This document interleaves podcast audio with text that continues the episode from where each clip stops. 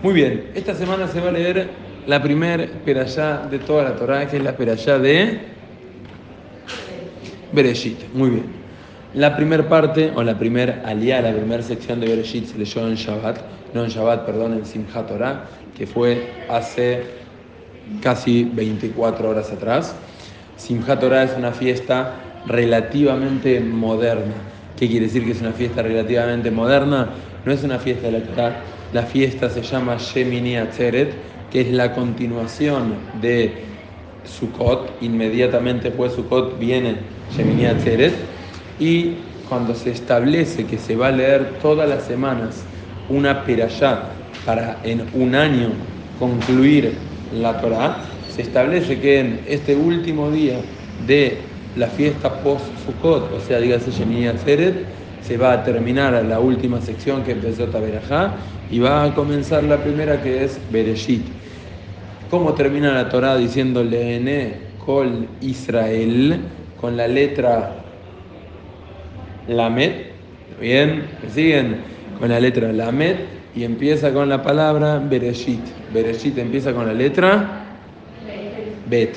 ¿Por qué? Porque cuando uno lee toda la Torah y termina y vuelve a empezar, se forma la palabra Israel, Lamet, Bet, Bereshit, Lamet, Bet, la palabra Lev, que quiere decir corazón. Porque lo más importante es que nosotros podamos trabajar nuestro corazón, nuestras reacciones, nuestras cualidades y todo aquello que depende del corazón. Por eso es que leemos, terminamos Besota Berajá con la letra Lamet y empezamos con la letra Bet. No sé si es el porqué real, pero es una linda explicación y un mensaje que nos tenemos que llevar. O sea, la Torah apunta a que nosotros podamos cuidar y mejorar en nuestro corazón. Ahora, en la Perashá de Bereshit viene y nos cuenta muchas cosas que son extremadamente interesantes y apasionantes. Viene en un momento y nos cuenta el primer asesinato de la historia. Ese primer asesinato, cómo funciona. Tenemos que Adán y Jabá son los primeros hombres creados. Primero se crea Adán a partir de la Adamá, de la tierra. Luego se crea Jabá a partir de ese Adán, a partir de la costilla, así está escrito. Eso confiere ciertas cualidades únicas y distintas al hombre de determinada forma, a la mujer de determinada otra manera. Y en determinado momento dice, Be Adam y Adá et Jabá. Y Adán conoció a Jabá, de ahí entiende la Torá que tienen intimidad, tienen relaciones y empiezan a nacer los hijos de ellos. El primero, primero está escrito, bueno, nace Cain, nace Ebel, nacen estos dos primeros hermanos de toda la Torá. Y en determinado momento cuenta que Cain ve el mundo y ve lo maravilloso de la creación. Todos lo podemos observar y valorar. La vida es algo fantástico y Ebel y Cain ve, adelante Ana, bienvenida, y Cain ve el mundo, Cain se dedicaba a la, a, la, se dedicaba a el campo, ¿está bien? Entonces Cain, cuando ve que Hashem había hecho un mundo tan perfecto y todo era tan mágico, todo tan preciso, él decide hacer un regalo para agradecer a Hashem por este mundo hermoso que nos dio. Ahora, Cain entendía que Hashem era algo espiritual o algo no físico. Entonces, ¿para qué le voy a dar algo que es premium si igual no lo va a consumir? Él no lo va a, recibir, o sea, él no lo va a comer. No es un ser humano. Por ende, Cain toma de lo más bajo de su campo, que era el lino, y hace una ofrenda, un regalo a Hashem. Lo quema a modo de entregar algo personal a Hashem como gratitud. Punto, es un acto muy noble. Ebel, que era el hermano, ve lo que hizo Cain y dice, Cain tiene razón. Es verdad, todo el mundo que tenemos es fantástico, es precioso. Hay que agradecer a Hashem. Paréntesis, sepamos. Por eso es tan importante decir Berajot, bendiciones. Cuando uno dice Berajot, uno está agradeciendo a Hashem. Y cuando uno dice Berajot, explican los me explican nuestros sabios, uno está adquiriendo eso de la creación de Hashem. O sea, Hashem creó el mundo y todo lo que hay en él lo creó, pero es de él. En el momento que yo digo una verajá, Yo agradezco y reconozco de quién viene la forma de, comillas, adquirirlo, comprando. Por eso está escrito que incluso una persona cuando no dice Berajot está, comillas, robando la Shem, porque lo mínimo que tienes que hacer es reconocer de dónde viene quién te lo da. Volvemos a lo nuestro. Ebel ve todo el mundo que Hashem había hecho y decide agradecer. Ahora, ¿cómo agradece él? Toma lo mejor que él tenía. Toma lo mejor. Él eh, se dedicaba a la ganadería. Toma lo mejor que él tenía, una ovejita así chiquita, linda, y la ofrenda lo trae como un corbán a Hashem. Historia que todas conocen. Y está escrito que Hashem toma, recibe la ofrenda de Ebel y no la ofrenda de Caín. ¿Por qué? Porque dio de lo mejor que él tenía. ¿Se acuerdan que dijimos que leve el corazón es lo más importante? Cuando uno en, la pareja hace cosas, cuando uno el sentimiento, la intención, el corazón es lo más importante y esto muchos hombres no lo saben. ¿Qué pasa? Para el hombre todo en general, todo uno más uno es dos. Ahí no entiende que uno más uno no siempre es dos. Ustedes me entienden. Entonces, de repente puedo como un lindo regalo, ahora uno le dice, hace un lindo regalo, no importa cuánto gastes en el ramo de flores, una tarjetita. Está bien, la tarjetita es a veces más importante que todo el resto, el envoltorio, una bolsita linda, compras algo espectacular y lo tirás ahí, no, no camina. Ustedes me entienden. Ok, entonces viene Caín y dice la Torah, está bien, Ahora acá dice Batos es la de él, el primero nació Cain, después nació Ebel, Ebel, Robetzón, y Ebel se dedicaba a la ganadería, Becain allá Obeda Damá, y Cain trabajaba la tierra, y ellos reconocieron, así dice. Bayomer, Hashem el Cain, Lama Haralach, Belama Naflu Paneja. De repente ve que Cain se deprime a Hashem porque no tomó su ofrenda y sigue la Torah hablando. Bayomer, Caín el Ebel. Y vino Caín y le dijo a Ebel, su hermano, Baí Yotam Basadé, y estaban en el campo, vaya con Caín, y se levantó Caín, el Ebel Ajib y se levantó Caín sobre su hermano Ebel y lo mató. Primer muerte en la Torá, primer asesinato que hay en la Torá. En ese momento, ¿está bien? Acá explica Rashi que en Ignaz y de Rib, que empezaron a discutir, Umatzá le tolé la labla y encontró una excusa, un argumento para matarlo. Beyesh Baseo, ok, sigue ahí diciendo. Ahora, y lo mató de repente, otra vez, primer asesinato en la historia de la humanidad. Un hermano mata al otro. Bayomer Hashem el Cain. Y de repente viene Hashem y le comienza a hablar a Caín. Ey, Ebe la hija, ¿está bien? ¿Lo viste? ¿O dónde está Ebel, tu hermano? Bayomer lo yadati. A Yomer y dice, yo qué sé, yo, dice, no sé, no sé dónde está mi hermano. ¿Acaso, a Yomer, acaso yo soy el cuidador de mi hermano? O sea, como que, soy responsable por mi hermano, yo lo tengo que cuidar, yo tengo que saber dónde está en todo momento.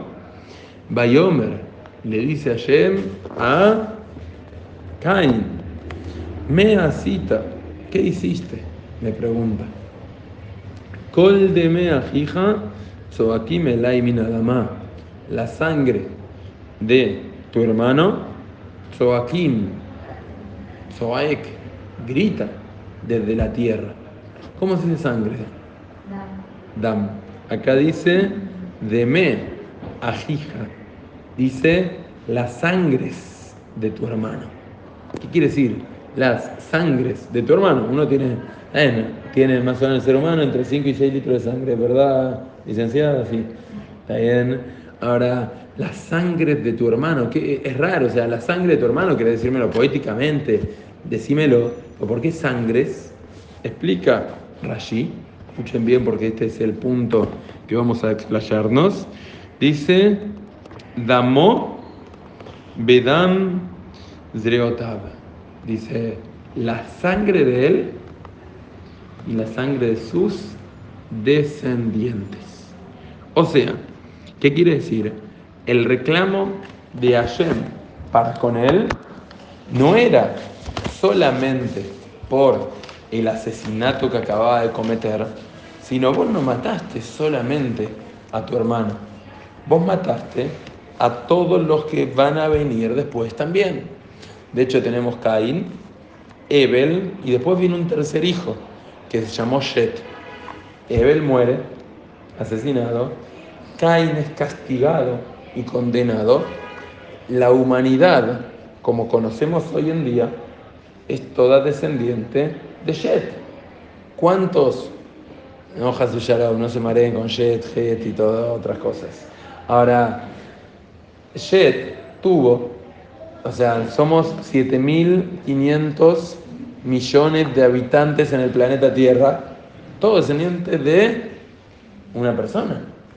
O sea, el reclamo que viene y le va a hacer acá es, no solo mataste a una persona, todo lo que iba a venir después también lo mataste. ¿Se entiende hasta acá? Muy bien. Dice la Guemara, dice una historia muy interesante. Dice así, había un sabio que se llamó Rabbi Yohanan ben Zakai. Fue uno de los sabios más grandes que tuvo el pueblo judío. Y cuenta así el Talmud en el tratado de Berajot, dice en la página 28b, Hafjet Amudbet. Dice así. Yo traigo así textos y leo adentro porque está, ¿vieron? tienen que desoxidar el hibrid que tienen adentro. Dice que Shehalá, Rabbi Hanan ben Zakai, cuando se enfermó Rabbi Hanan ben Zakai, Nihnesu Talmidab Levakro. Fueron sus alumnos a Levakro. ¿Vieron la mitad de Bikur Jolim, visitar enfermos? Fueron sus alumnos a visitarlo. Ahora no se refiere a que tuvo un resfriado.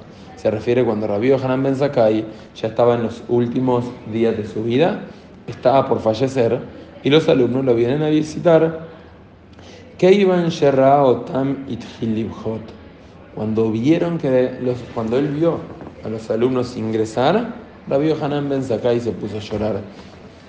Ambrulot, Talmidai, le dijeron a él sus alumnos, escuchen bien el lenguaje, Ner Israel, Amud Aimini, Patiche Hazaká, mi pneuma Vienen, escuchen bien los alumnos que dicen, luz de Israel, fíjense cómo describen a su maestro, luz de Israel, columna derecha, Patille Hazak, eh, Hazak, patille es martillo, tipo un martillo fuerte, mi mata, ¿por qué llorás? O sea, luz de Israel se entiende, una luz ilumina a todos, todos los que están. Amuda y Emini, columna derecha, ¿por qué dice así? En el Beit HaMikdash está escrito que había dos columnas que mantenían toda la estructura. Entonces, se refirieron a él como que vos sos la columna que mantiene al pueblo judío y después tenés a todo el resto que son la otra columna. Pero vos eras la base del pueblo judío. Dice Patish, que hace un tipo un martillo, hace ruido. ¿Por qué llorás? O sea, ¿cuál era el tema? Estaba por morir, estaba por irse de este mundo. El alma de él estaba por abandonar el cuerpo y ir a la eternidad. ¿De, qué, qué te pone triste? Porque digamos que el fallecimiento es parte de la vida. La muerte, voy a ser un poco frío, es parte de la vida del ser humano simplemente que uno no elige cuándo viene al mundo ni cuándo se va. Ahora, cuando uno se va de este mundo, el problema que puede llegar a haber es que uno no sabe si aprovechó o no su potencial. bien? De hecho, cuando me tocó perder a mis, a mis abuelos, uno no lo conocía, el otro prácticamente tampoco, yo era muy chiquito. Cuando fallecieron mis abuelas, lo que más duele es que uno extraña y no extraña esas palabras, esos momentos, algunos esa comida, ¿está bien? Ahora, en sí, es pasar a la eternidad, donde uno tiene, eh, digamos, todo el pago o uno disfruta de todo lo que construyó a lo largo de la vida en este mundo. Entonces, la persona que se va de este mundo, 120 años, ¿por qué puede estar mal? Vieron que hay gente que cuando ya llega a determinada edad, ya no, se distraen con tantas pavadas, con tantas tonterías, dan consejos, dan, eh, viven la vida de otra forma. Entonces, una persona como Rabí Hanan Mensakai, ¿de qué se pone triste? O sea, ¿De ¿Cuál es tu preocupación? ¿Sabes que viviste, aprovechaste, creciste, le diste prioridad a lo que tenías que priorizar? ¿Cuál es tu miedo? Responde Rabbi Hanan Ben Zakai, Ilu, Lifne Melech Basar Badam Ayumo Si a mí me estuviesen por llevar delante de una persona de carne y huesos, delante de un rey de carne y huesos, Sheayom Kan Umahar Bakeber, que hoy está acá en el mundo y mañana muere. O sea, el rey de carne y huesos muere y nosotros no entendemos lo que es un rey. ¿Está bien? No sé si alguna le tocó estar en contacto con una persona importante. ¿Está bien? Hoy, ni con todo respeto, ni los políticos de turno tienen realmente poder. Y de repente ves a uno que es medianamente importante y la gente todo le chupan medias, como que todos quieren acomodarse de alguna forma y hoy están, mañana no están, no pinchan ni cortan. Un rey antes decidía quién vive y quién no. Entonces viene Rabbi Hanan Mensaje y dice, un rey de carne y huesos, que hoy está y mañana no, es en Solam, que si se enoja conmigo, un rey de carne y hueso, el enojo no es eterno, ¿eh? hasta que él se va, terminó. Veimos Reini, Eini Suroi, Surolam, y si me castiga, me manda a la cárcel, ese castigo no es eterno. Veíme mi teni, y si me decreta que voy a morir, un rey de carne y hueso hacía eso. De repente venía el César, venía el emperador, venía el señor feudal, venía un ministro de turno. Está bien, lo que tenemos más fuerte en nuestra historia, sea la, sea la, dictadura o sea la Shoah, había gente que decidía el destino de los demás. Pero si decidían que morían, se moría acá, pero la eternidad seguía en pie. Dice, Ahora, un rey de carne y hueso lo puedo convencer con palabras. Como decimos acá, lo puedo chamullar. Está bien, les pasó alguna vez estar manejando y que pare un control de la policía. Está bien, con, calculo que ustedes tenían todo en regla, obvio. Está bien, no había duda, pero igual te pones nervioso. Me acuerdo eh, estoy grabando esto, no sé quién lo va a escuchar, pero me acuerdo el día de mi civil. Era, hice el civil al mediodía, después hicimos un brindis así en la casa de mis suegros y a la noche hacíamos un compromiso.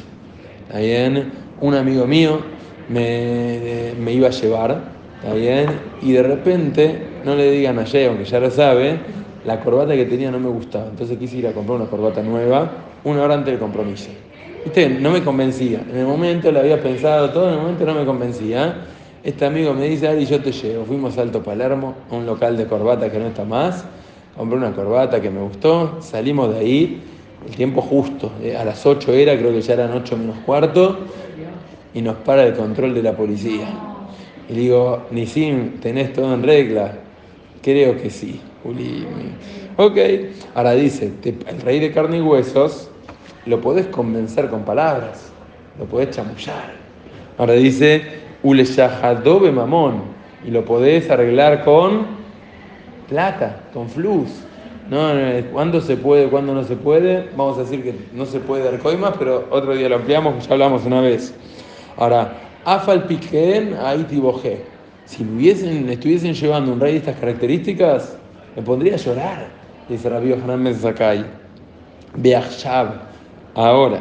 Shemolijino tilifnei melech lachim ahora que me van a llevar a mí delante del Rey de Reyes, a Kadosh Dios, el Santo bendito sea, Sheuhai Kayam Leolam, que Él vive eternamente, Uleolmeolamim, y para siempre, Sheim Koes Alaika Soka Solan, que se enoja conmigo. Paréntesis, son analogías, no, no es real, o sea, no es que me está por encima del tiempo, del espacio, no se enoja, son formas de entenderlo. Que si se enoja es para siempre, Veimos rey y suro y surola. si me pone preso es para siempre. Veime mi ten y mi tato, mi tato la. Y, y si decreta la muerte es una muerte por la eternidad. Veine jole faisobit barim y no hay forma de chamullarlo, no hay forma de convencerlo, modificar lo que él dictamina con palabras. Velole yachdobe mamón, no hay darle un billetín, no hay darle un sobre, no hay darle una coima. Velod. Y no solo eso sino que no solo eso, sino que delante de él va a haber dos caminos ahora que me voy a ir de este mundo. Ganeden, Gainam. Uno es la eternidad, el paraíso, Y el otro el Geinam. Geinam, traducirlo como infierno está mal. Está el infierno es un concepto, no es un concepto judío. El Geinam es, llamémoslo, es como un hospital para la Neyamá, para, ¿vieron cuando uno va a ir a la ruta que va el mecánico y te dice, bueno, tiene la cubierta así, tiene esto así? Es como un hospital para el alma.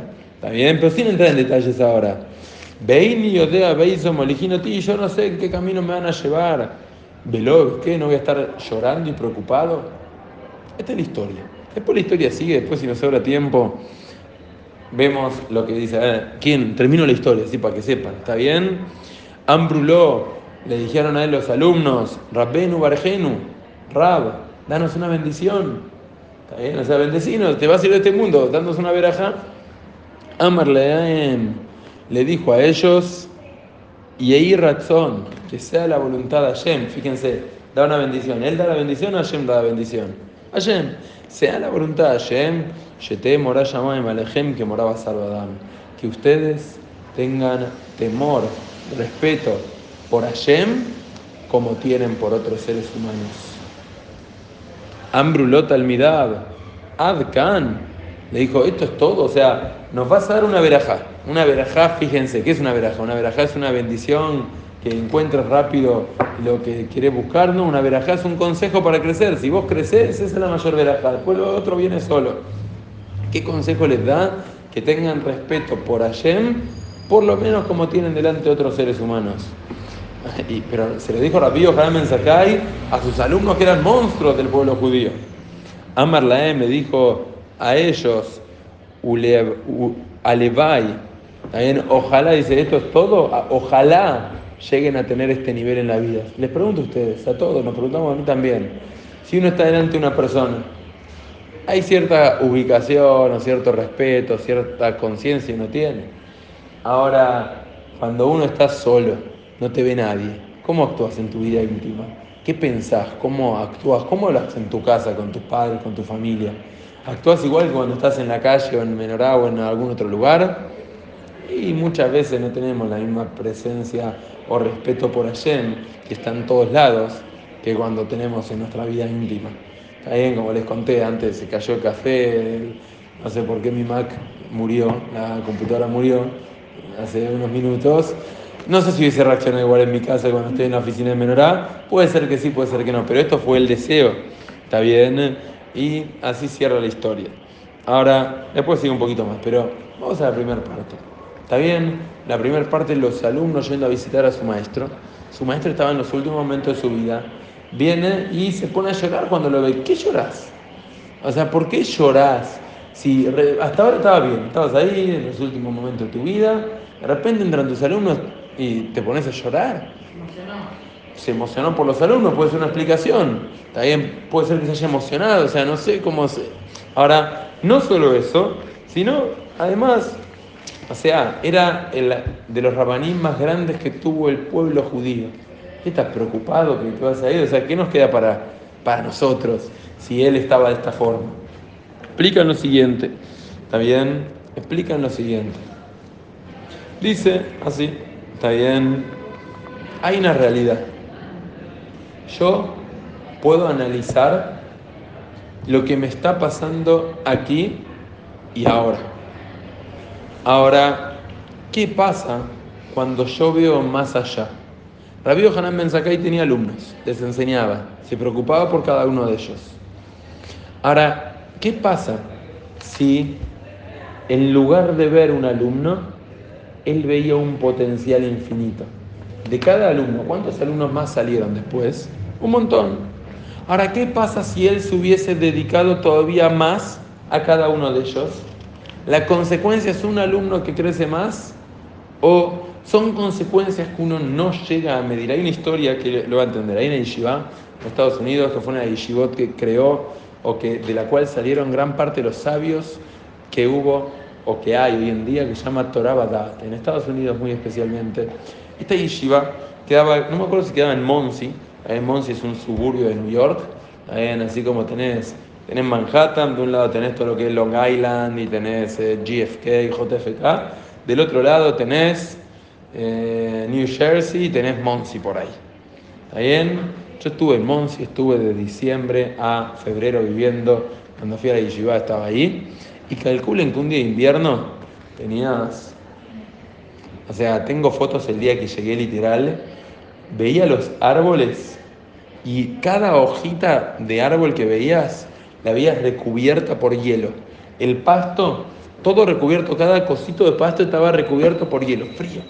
Frío quiere decir menos 20 grados, menos 25 grados. Y esta historia debe tener unos 30, 40 años atrás.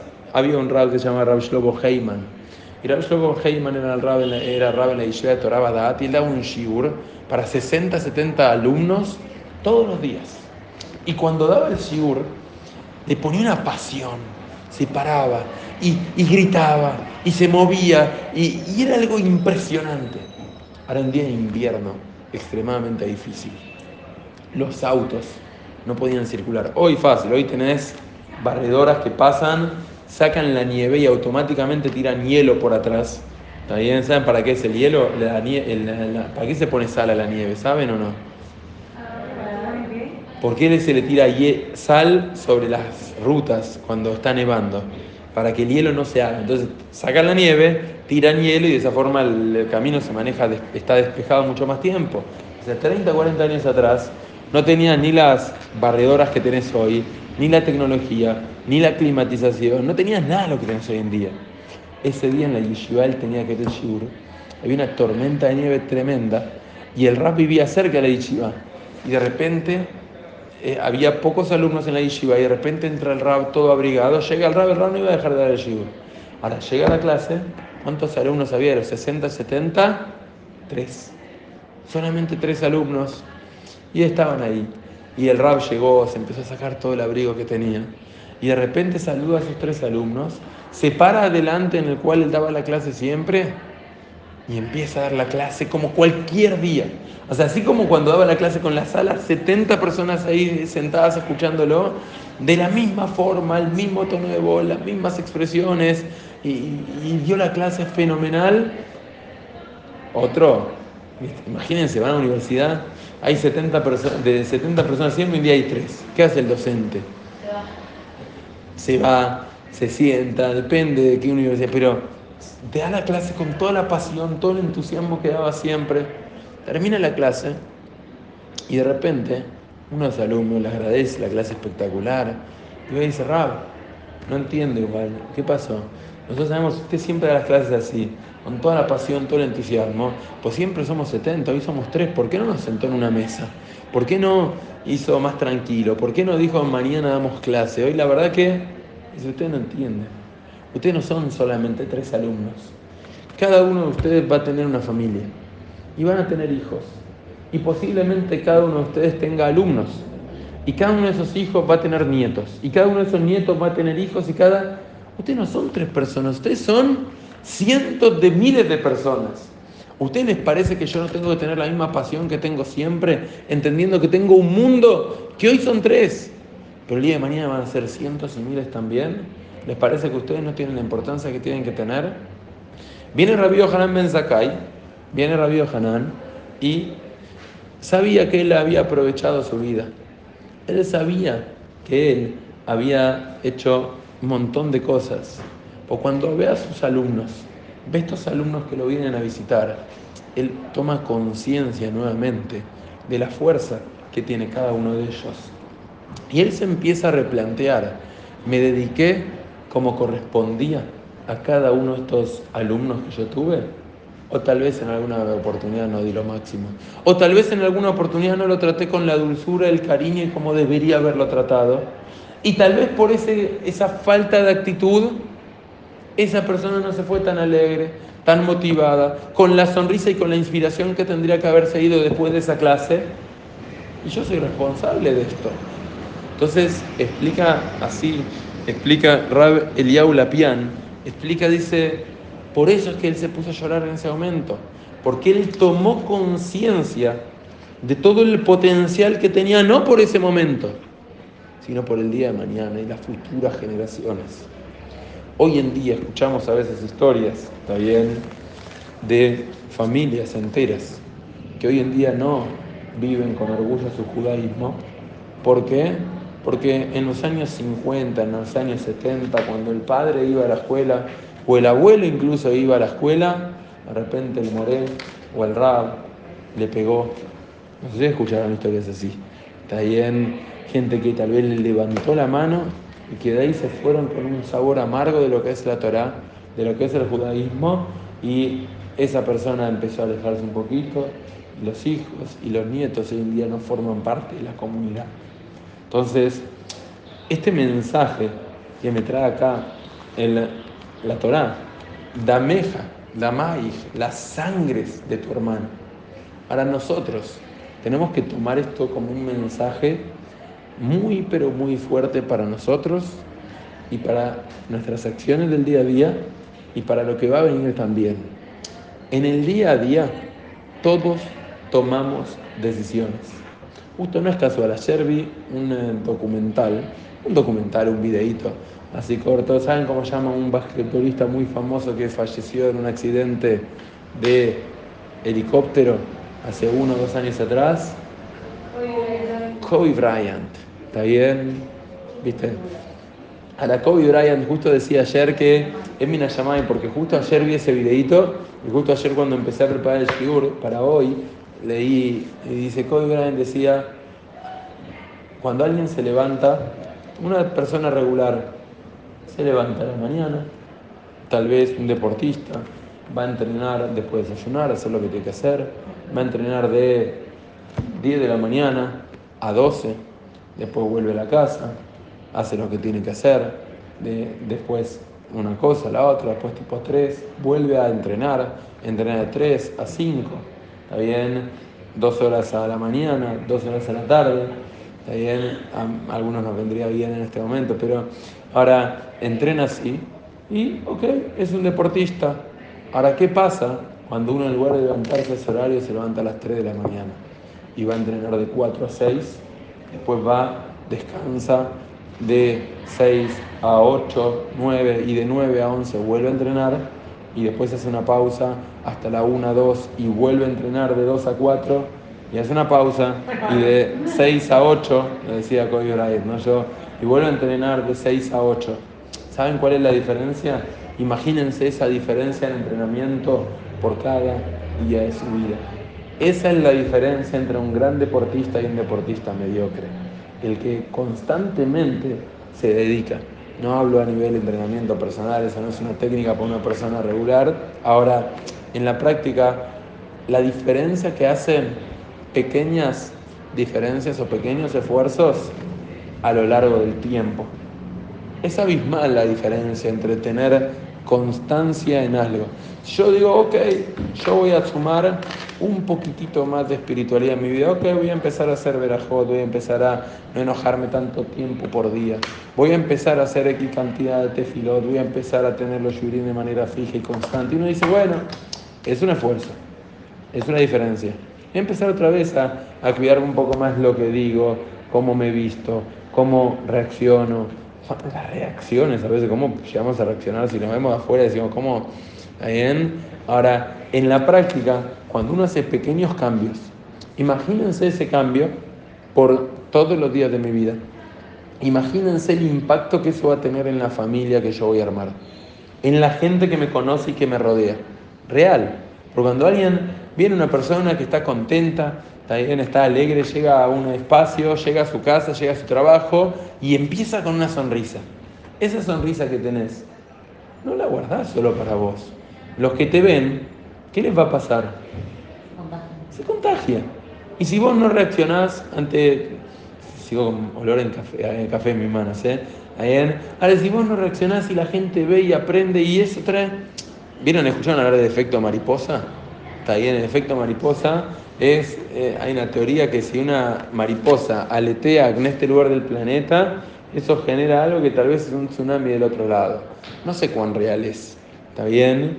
Pero en la práctica, si nosotros decimos crecer un poquito y en nuestro hogar lo plasmamos, y en nuestros hijos el día de mañana lo plasmamos, y en nuestros hermanos, y en nuestro entorno, en nuestros amigos, la pequeña acción que estamos haciendo hoy, el impacto que va a traer en nuestra vida y en la vida de cientos de miles y miles y miles, no somos conscientes de lo que podemos hacer con una sonrisa, con una palabra de aliento o con un compromiso personal de crecimiento en cada aspecto de la vida. Viene la Torah y nos dice, ¿sabes? Viene Hashem dice a Caín, no es que mataste a tu hermano, mataste a los hijos, nietos y todo lo que va a venir después. Ahora de igual forma, así como él utilizó para mal, ese mismo punto lo podemos usar para bien. El efecto de sonrisa en una persona que nos rodea. Empezando por nosotros, porque nosotros vamos a vivir distinto. Nosotros vamos a cambiar un montón si logramos tener constancia. Por eso la Torah nos habla tanto de las rutinas. ¿Está bien? Rutina. Te levantás y decís, modea, ni le faneja. Agradecer por estar vivo. Si todos los días vos empezás a agradecer por la vida, ¿sabes el efecto que va a tener en tu vida y en la de los demás? Por eso tan, a veces tan cuadrado es las normas, porque la persona el efecto le viene cuando hace cosas graduales y constantes. Está bien, a nivel deportivo, a nivel nutricional, sirve que me mate una semana sin comer, está bien, y después acá tenemos a la nutricionista, sirve una semana sin comer y después, nada, ya está, pasaron los jaguimos, una semana de cero, solo tomo agua y no sirve. Eh, puede ser unos días ahora después de esta época, puede ser, está bien, pero en la práctica en la práctica, chicas, tenemos que entender que si nosotros queremos generar un impacto en nuestras vidas y en el entorno, a un nivel que no podemos medirlo, tenemos que empezar con cada pequeño cambio. De hecho, esto no lo voy a explicar del todo, a menos que alguna quiera, después lo explico. Pero vieron que hay veces que cuando llega Bereshit hay gente que pregunta si la ciencia, el judaísmo, si se contradicen o no se contradicen.